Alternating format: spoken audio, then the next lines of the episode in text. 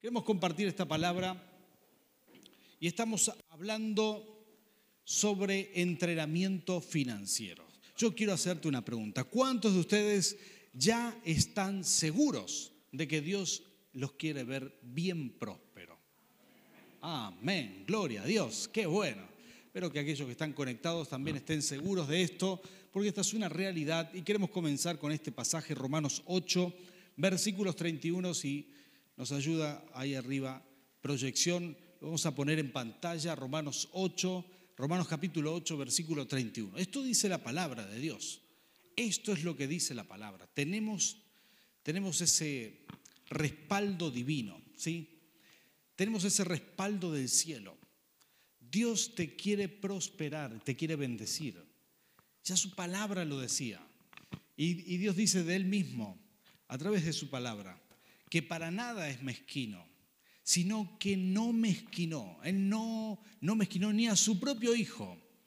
Eh, dice, versículo 32, por favor, directamente. El que no escatimó ni a su propio hijo, sino que le entregó, lo entregó por todos nosotros, ¿cómo no habrá de darnos generosamente junto con él todas las cosas. Diga conmigo, todas las cosas. Sí, Señor, ese es nuestro Dios, quien nos quiere bendecir y nos quiere prosperar. Hay cosas que al enemigo le molestan, ¿sabías? Escuchaba a un pastor esta semana diciendo que si hay algo que al enemigo le molesta, es cuando una iglesia empieza a multiplicarse y vienen muchas masas, masas de gente.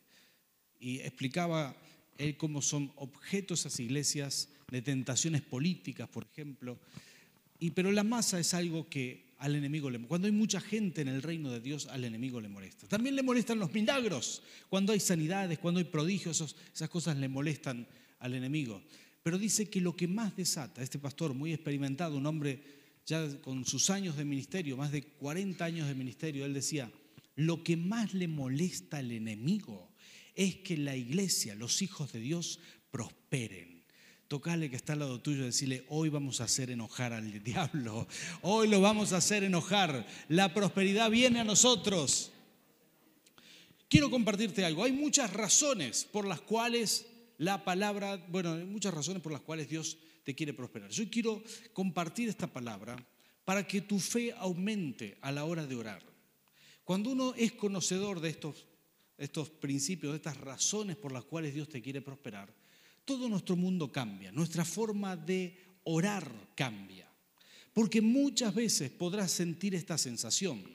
Te vas a encontrar orando por prosperidad y decís, wow, caramba, hay tantas otras cosas por las cuales orar. Y te vas a sentir hasta culpable. ¿Te pasó esto alguna vez? O quizás creciste en un contexto donde te dijeron, no, a Dios, ¿cómo le vas a pedir esas cosas? ¿Alguno de ustedes creció en ese contexto? Quizás te han enseñado y te dijeron, no, ¿cómo le vas a pedir a Dios acerca de las finanzas? Está mal pedirle. Bueno, yo quiero decirte esto, Dios te quiere prosperar y lo quiere hacer por muchas razones. Razón número uno, razón número uno, y si nos ayuda, Ana Libe, no sé si tenés la lección ahí arriba para, para poner todos los pasajes en pantalla, pero si no te lo voy dictando. Mateo 6, 25 al 26, Él dice que todos los que son cuidados por Dios, hasta las aves del cielo, las, las, hierbas del campo, Dios las viste, les da de comer. Y termina diciendo, y, termina diciendo el versículo 26 directamente, dice, dice esto la palabra, dice, no valéis, mire esa última pregunta, ¿no, ¿no valen ustedes mucho más que ellas? Dice, las hierbas del campo no trabajan, no hilan, no hacen nada, sin embargo Dios las viste de una forma magnífica. Hay flores que se ven magníficas, es el diseño de Dios de que se vean así. Dice, las aves del cielo tampoco lo hacen y no, y no tienen problemas de llegar a fin de mes. ¿sí? Las aves del cielo, hay muchos animales que viven muy bien. Dice, ¿no valen mucho más ustedes? Ahora que entregaste tu vida a Dios, que renunciaste a Mamón, que entraste en el sistema financiero de Dios, quiero decirte que hay la, la primera razón por la cual Dios te quiere bendecir es una muy simple, pero la más profunda. ¿Sabes por qué? Porque sos su hijo y Él te ama. Tu vida vale mucho para Dios. ¿Sabías eso? Tu vida vale mucho para Dios. A Dios le importa que vivas bien, que te vistas bien, que tengas lo necesario. A Dios le importa tu vida. Quizás dijiste, bueno, ¿será que Dios no está, no está pensando en mí? Dice la palabra que Él tiene contado hasta tus, tus cabellos, ¿sí? Tiene contado hasta si, se cae un, cabello, sabe, sabe qué te está pasando en pequeños e ínfimos detalles. Cuánto más lo que tiene que ver con tu vida financiera. La primera razón por la cual Dios te quiere bendecir es muy sencilla, pero nunca te la olvides. Te quiere bendecir porque Él te ama. ¿Cuántos dicen amén a esto? Sacúdile un poco el del lado, decirle, vamos, celebralo porque Dios te ama. Esa es la razón. Sos un hijo de Dios. Y sabes que a veces nos cuesta recibir, nos cuesta pensar que Dios nos ama o que nos va a bendecir solo por eso, pero esa es la verdad.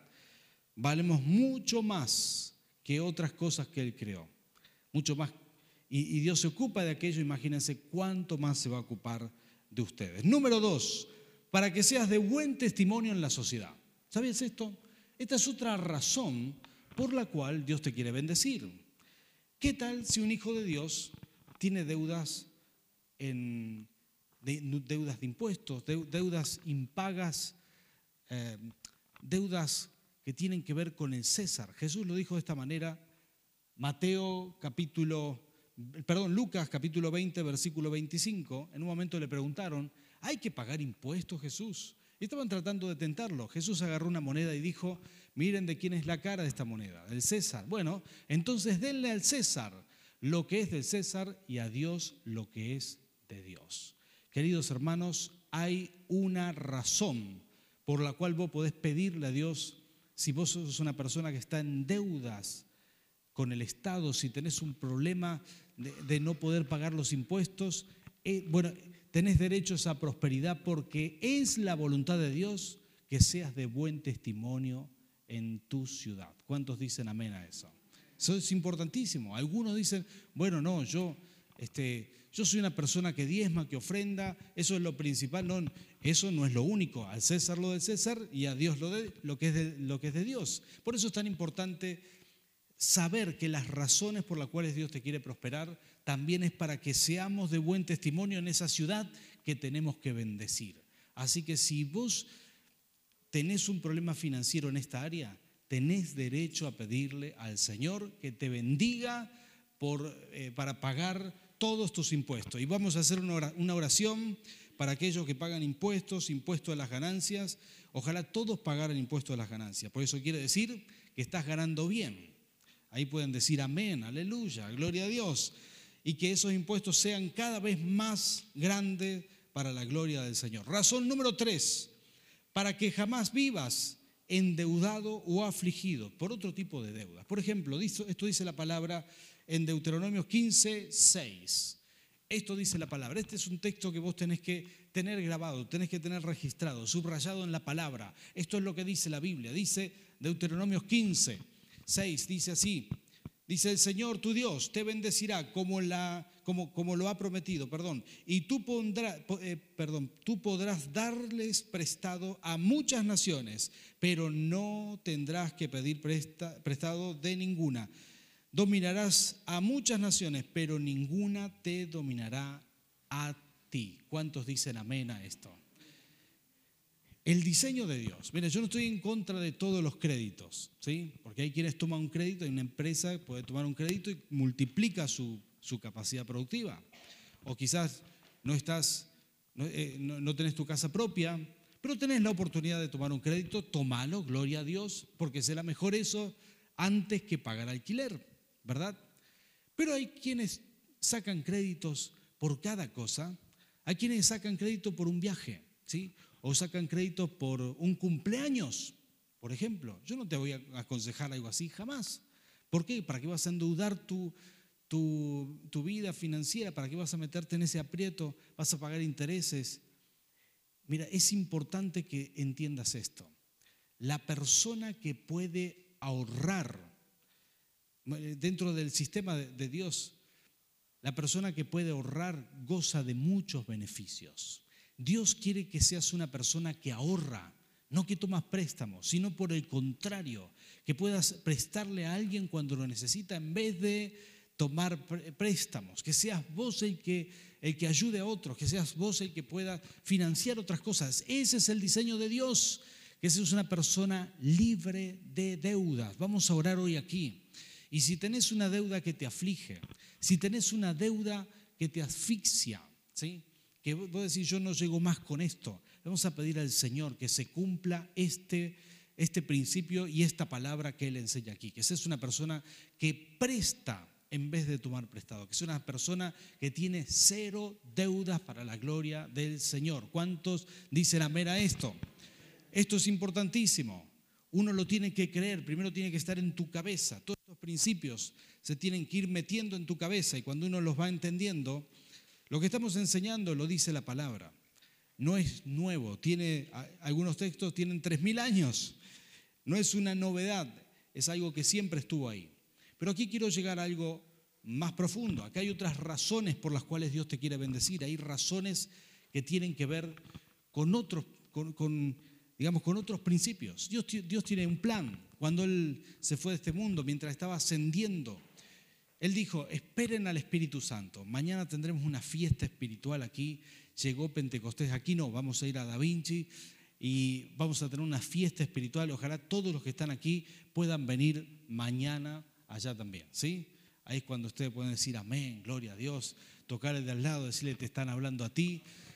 Sí, Señor, y los que están conectados también, que puedan venir mañana a esta reunión.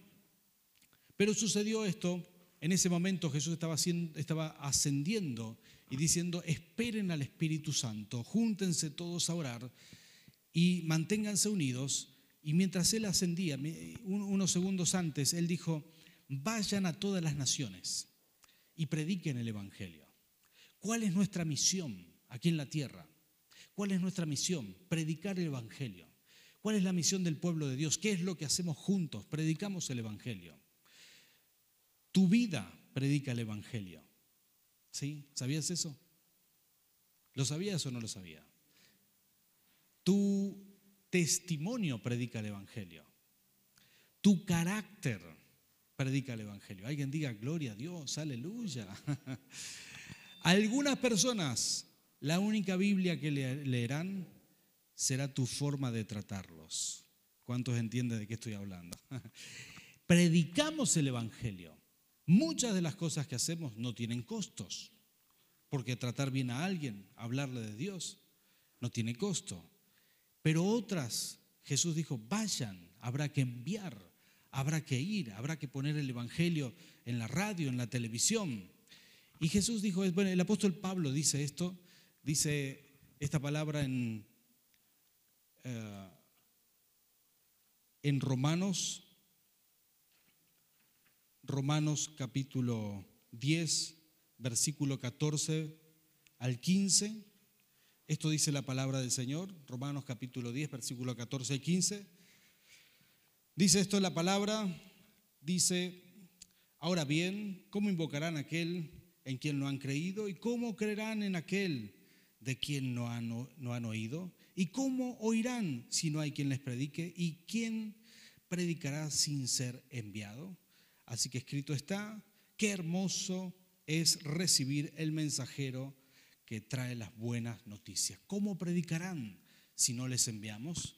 Cada vez que nosotros hacemos algo por el Evangelio, cada vez que ponemos el Evangelio en una radio, en la televisión o en las redes sociales, o hacemos lo que hacemos en otras naciones, estamos yendo, todos como iglesia, estamos haciéndolo. Y una de las razones por las cuales Dios te quiere prosperar es porque tu prosperidad es la que financia el reino de los cielos. Y te voy a dar una muy buena noticia estás en el, en, el mejor sistema de bendición posible. Porque si Dios quiere que nuestra iglesia alcance el mundo entero, lo que va a hacer es que tus finanzas puedan proveer para que alcancemos el mundo entero. Es lo mejor que nos puede pasar. El propósito de Dios abraza tu vida financiera. El propósito de Dios te hace crecer y te hace prosperar. Porque si tenemos un propósito grande, mire, desde que hemos creído al Señor hace nueve años atrás, que eh, fundamos Jesucristo Plenitud de Vida, pusimos un cartel que nadie lo entendía, ni nosotros al principio. Decía, desde San Martín a las naciones. Esto era imposible en aquel momento. No podíamos llevar el Evangelio ni a Junín, ¿verdad? Aquí, aquí pegado. Sin embargo, le creímos al Señor. Y por declararlo y por creerlo, en este momento Jesucristo, plenitud de vida, está en las naciones, para la gloria del Señor. Pero esto fue con la prosperidad, con el avance, con, con la bendición que muchos de ustedes han tenido. Y una de las razones por las cuales Dios te quiere prosperar es para que el reino avance, porque el dinero en tus manos es bueno, porque sos una persona que ofrenda, sos una persona que diezma, sos una persona que, que aparta sus primicias para que el reino crezca y esto es lo que el Señor quiere, esa es la voluntad de Dios. Así que sacudir un poco el que está al lado tuyo, decirle vamos a prosperar para la gloria del Señor. ¿Cuánta gente de buen corazón hay en nuestra iglesia? Yo sé que el Señor traerá una gran prosperidad.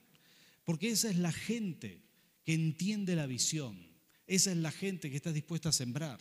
Esta es la gente que está dispuesta a proyectar el Evangelio a lugares donde todavía no hemos alcanzado. Me salté un punto y lo voy a tomar ahora, y es el punto en donde Dios te quiere prosperar. Esta es otra razón para que proveas buenas cosas a tus hijos. ¿Cuántos de ustedes tienen hijos? Levánteme la mano. Sí, Señor. ¿Pequeños? Pequeños, muy bien. De todos tienen algunos, sí, como yo. Nunca, bueno, tengo una larga lista de hijos y este, por todos los que levantaron la mano vamos a orar mucho por ustedes, sabemos lo que es, estamos en el mismo asunto y una de las razones, ustedes se dan cuenta que cada vez es más difícil una familia con hijos, ¿verdad?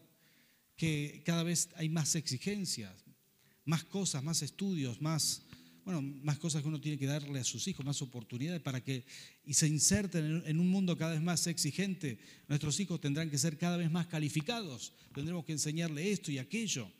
Tendremos que enseñarle, mandarlos a aprender muchas cosas. Y la verdad, todo eso tiene un costo, pero hay una razón para la cual Dios quiere bendecirte, para que bendigas a tus hijos. ¿Sabías esto? Jesús lo dijo de esta manera. Él dijo, versículo, capítulo 7 de Mateo, versículo 11, dice, si ustedes siendo malos, está hablando la gente, saben dar buenas cosas a sus hijos, porque Él toma por sentado que hasta la gente mala ama a sus hijos, ¿sí? Y le quiere dar buenas cosas. Hay gente que son malos con todo el mundo, pero con sus hijos, a sus hijos le quiere dejar una herencia, a sus hijos le quiere dejar algo.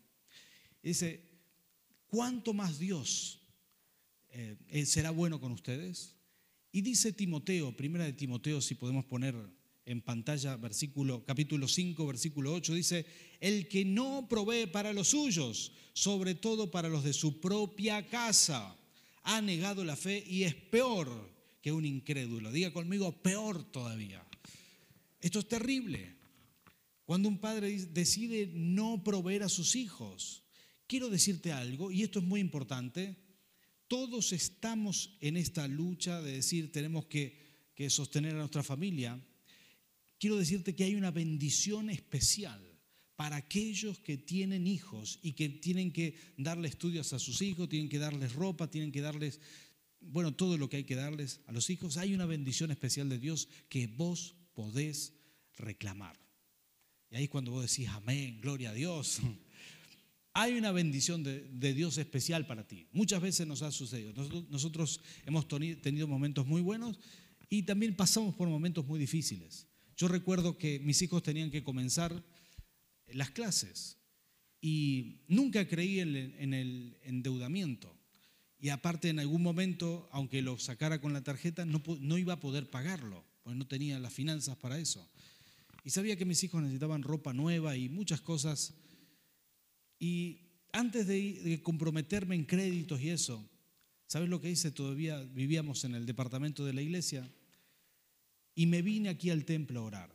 Y me arrodillé y lloré y dije, Señor, yo creo en tu provisión, tú proveerás, tú proveerás. Cuando salía del templo, iba por el pasillo, me, me suena el celular. Y esto ya hace muchos años, ¿eh? me acuerdo de un celular grandote. Y, y me llaman de Inglaterra, un pastor amigo, y me dice, ¿sabes qué? Estaba orando y el Señor me hizo sentir que tengo que depositarte ya mismo lo que tengo. Pero no es mucho, me dice. Así que te voy a depositar, pero voy a ser obediente al Señor. Me pidió los datos, se los di y me llegó a los dos o tres días el monto que él me había enviado. No era mucho, realmente era, para, para, lo, que, lo que eran en libras.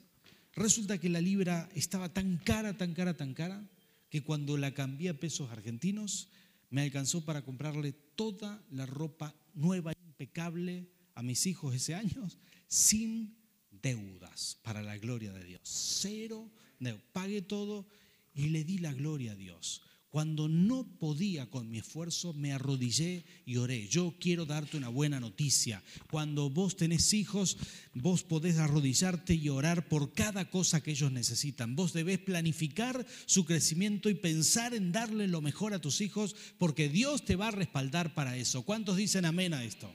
¿Sabes qué? Vos tenés que pensar en qué es lo que querés que hagan tus hijos. Cada cuatro años tus hijos entran a una nueva temporada. Hoy quizás tienen 8, pero a los 12 serán preadolescentes. A los 16, uh, ya serán pequeños jóvenes, son adolescentes ya. Y, y después a los 20 años ya van a ser adultos completamente.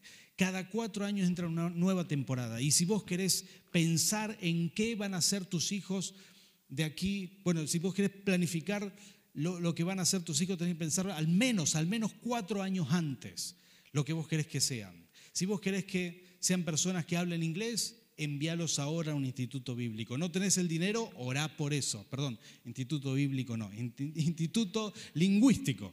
Y si, y si querés que sean deportistas, envíalos ahora a hacer ese deporte. Y si vos querés que ellos sean, sean adoradores, sean gente que maneja instrumento, ahora tenés que enviarlo, porque en cuatro años tendrás un profesional en eso. Mientras más pequeños, mejor en algunos casos en algunos casos, tampoco lo podés mandar con tres meses, ¿verdad? Pero sí este, podés vos empezar a sembrar en eso. ¿Qué cosas estás pensando en darle a tus hijos? Y mi pregunta es, ¿estás orando por eso? ¿Estás clamando a Dios? Porque posiblemente todas las cosas que necesitas darle a tus hijos en este tiempo que estamos viviendo, quizás para todo no te alcanza, pero quiero darte una buena noticia. Tenés un Padre Celestial que sabe que el dinero en tus manos hará buenas cosas con tus propios hijos. ¿Cuántos dicen amén a esto? Anotate esto, orá por esto, registrá lo que sea tu motivo de oración.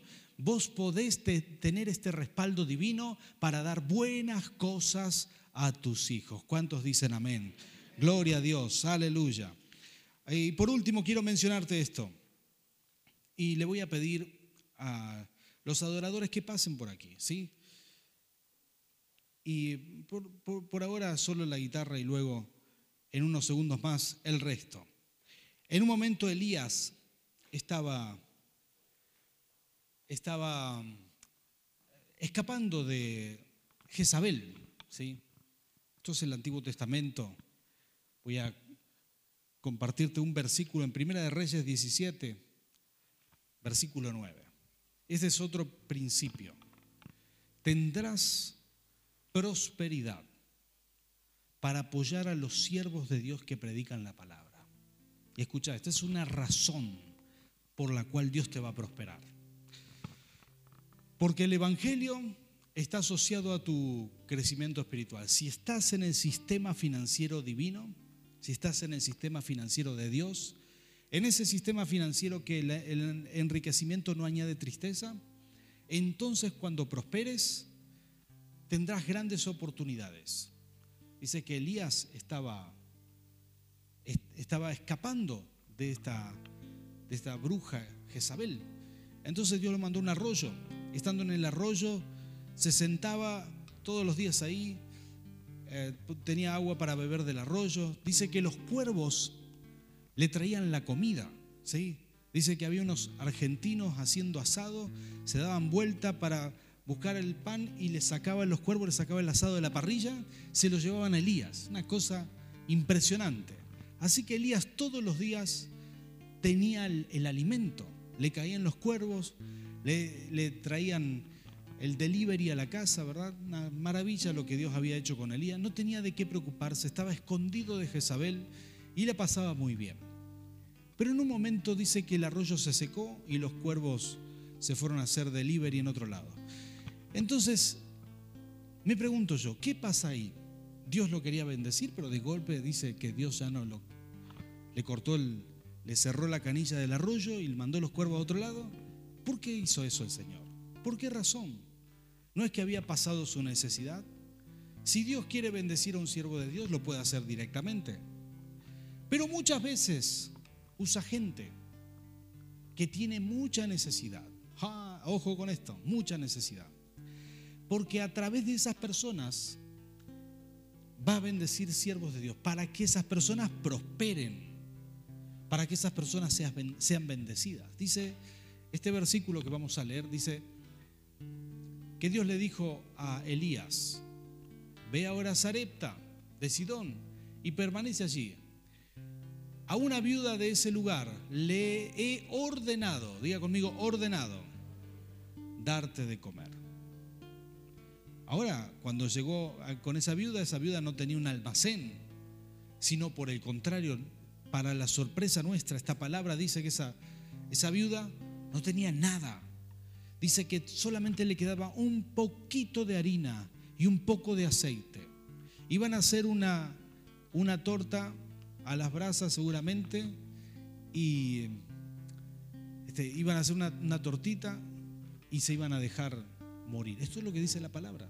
¿sí? Es el único indicio que tenemos de que esta viuda era mendocina, hacía tortitas, pero no, no tenían más que esto. Ahora, Elías le dice, bueno, anda, hacela, pero primero me vas a dar a mí y después esa viuda le hizo caso, le creyó, le dio al profeta, le dio al siervo de Dios primero. Y dice que a partir de ese momento el aceite se multiplicó y la harina se multiplicó y nunca le faltó. Y ellos en vez de morir ahí de hambre, pudieron prosperar y crecer, avanzar, pasar la peor crisis y salir adelante, porque estaban, estaban sosteniendo un profeta, estaban sosteniendo un hijo de Dios. Yo quiero explicarte un principio y no sé si alguien aquí me puede ayudar. Quizás, Fabio, serías tan amable, tráeme esa mesita para aquí. Vamos a ponerla aquí arriba para que aquellos que nos ven por internet también puedan ver este ejemplo. Muchas gracias, Fabio. Acá, mira, aquí, aquí, aquí. Sí, Señor.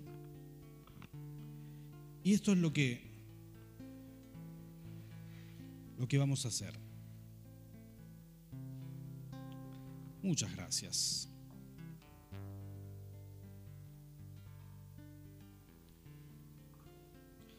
Si todos pueden ver aquí, esto es un recipiente, ¿verdad? ¿Por qué razón Dios quiso bendecir a esta viuda? ¿Por qué razón no, no siguió simplemente dejando que Elías se sirviera del arroyo y de los cuervos y simplemente eso? Pero él dijo, no, vas a tener que ir a Zarepta y la viuda te va a dar de comer no, van a ser los cuervos, no, van a seguir siendo los cuervos, ahora va a ser la viuda. Si Dios tiene un plan, si Dios quiere bendecir, si, Dios quiere bendecir algo como su reino a sus hijos, sus siervos, vamos a suponer que esta bandeja representa todo aquello que Dios quiere prosperar, la iglesia, el evangelio, el reino de Dios. Aquí esta, esta bandeja representa la iglesia, el dinero que reciben los pastores, el dinero que reciben, que reciben los, eh, aquellos que predican la palabra, el, digamos, la expansión del Evangelio a través de la radio, de la televisión, todos los gastos de la iglesia, Dios quiere derramar aquí para que esto sea bendecido. Pero hay un propósito divino. Él dice, no voy a derramar mi bendición directamente. No, no, no, no, voy a hacer algo. Voy a agarrar a mis hijos, a la iglesia, ¿sí? Tocale que está al lado tuyo, decirle, este vaso sos vos. Sí, Señor. Y lo voy a poner ahí.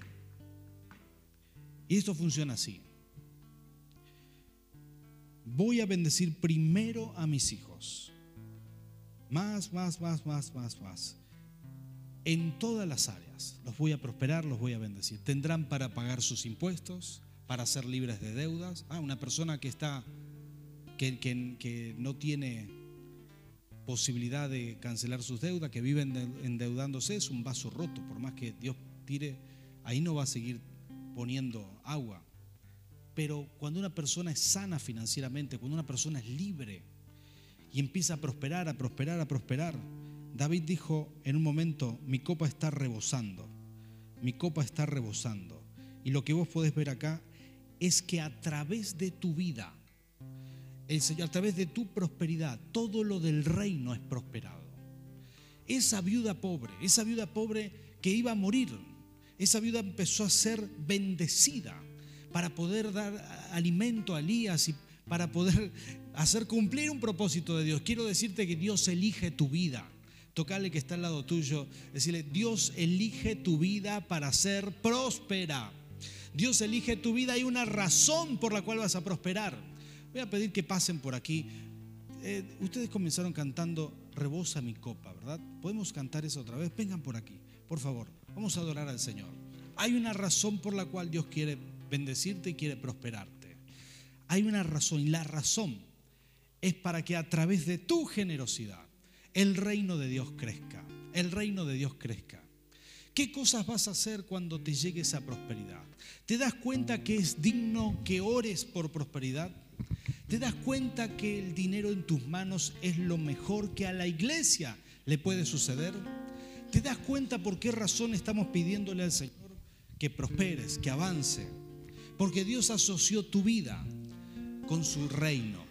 Y mientras tu vida crece, mientras vos puedas bendecir, vas a, crecer vos personalmente para estar bien, para pagar tus impuestos, para, eh, para poder bendecir a tus hijos, a tu familia, para que no tengas deudas, para que tus hijos, tus nietos, ¿cuántos de los que están aquí tienen nietos? gloria a Dios.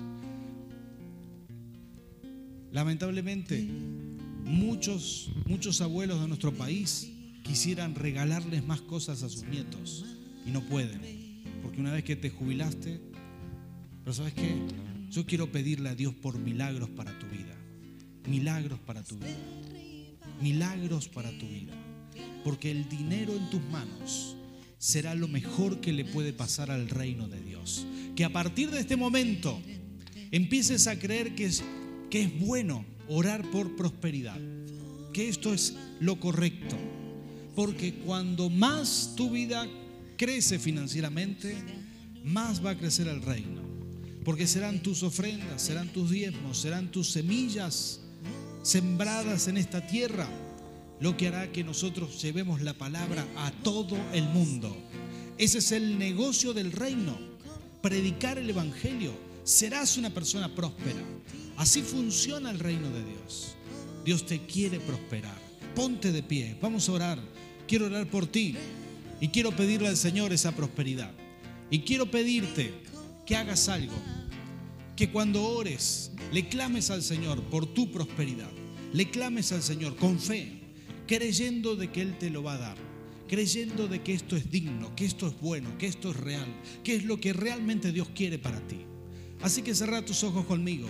Y si estás mirando y escuchando esta palabra por internet, te invito a que también lo puedas hacer ahí en tu hogar.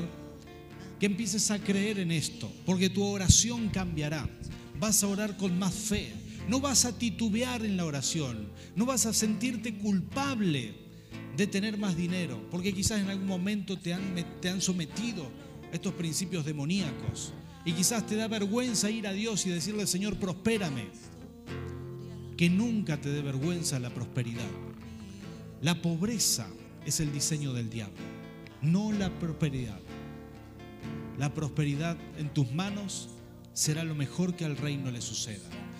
Padre amado, Señor, mira tu iglesia, mira a tus hijos, mira a tu pueblo, Rey, en el nombre de Jesús. Yo te pido, Señor, que a partir de este momento haya fe para creer en prosperidad fe para creer que tú eres bueno con nosotros. Señor, en el nombre de Jesús, fe para creer, Señor, que por tu prosperidad pagamos todos nuestros impuestos, deudas y todo aquello que sea nuestro testimonio. Señor, por tu prosperidad daremos buenas cosas a nuestros hijos, viviremos bien, viviremos en la abundancia, podremos decir como David, mi copa está rebosando, Señor, es por tu prosperidad. Señor, que mucha gente será bendecida. Señor, yo proclamo la prosperidad divina. Hay razones por las cuales tú quieres bendecirnos. Señor, por tu prosperidad tu reino va a crecer, tu reino va a crecer.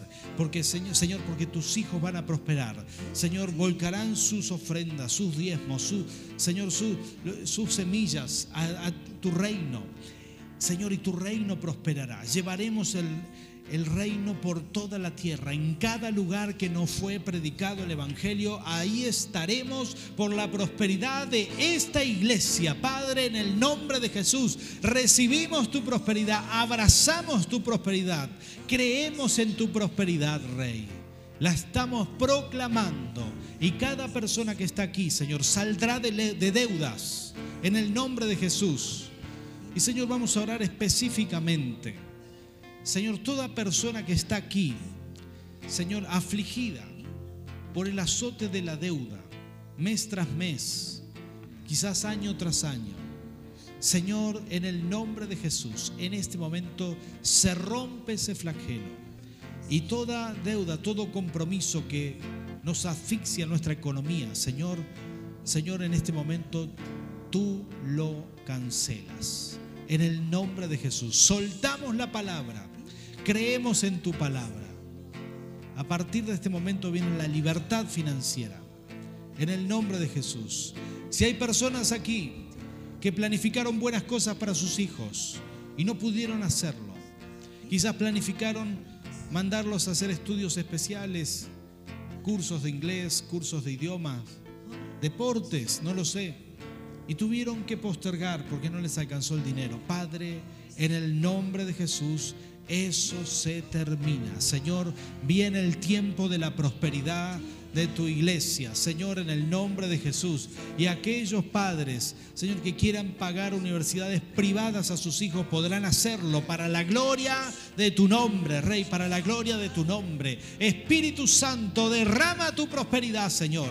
Ahora, Padre, ahora, ahora recibimos en el nombre de Jesús. En el nombre de Jesús, yo quiero hacer una oración por, los jubilados, Señor, por las personas que aparentemente dependen de un sistema que paga mal. Señor, nosotros queremos declarar que dependemos de ti. En el nombre de Jesús. En el nombre de Jesús. Señor, yo bendigo a cada persona jubilada.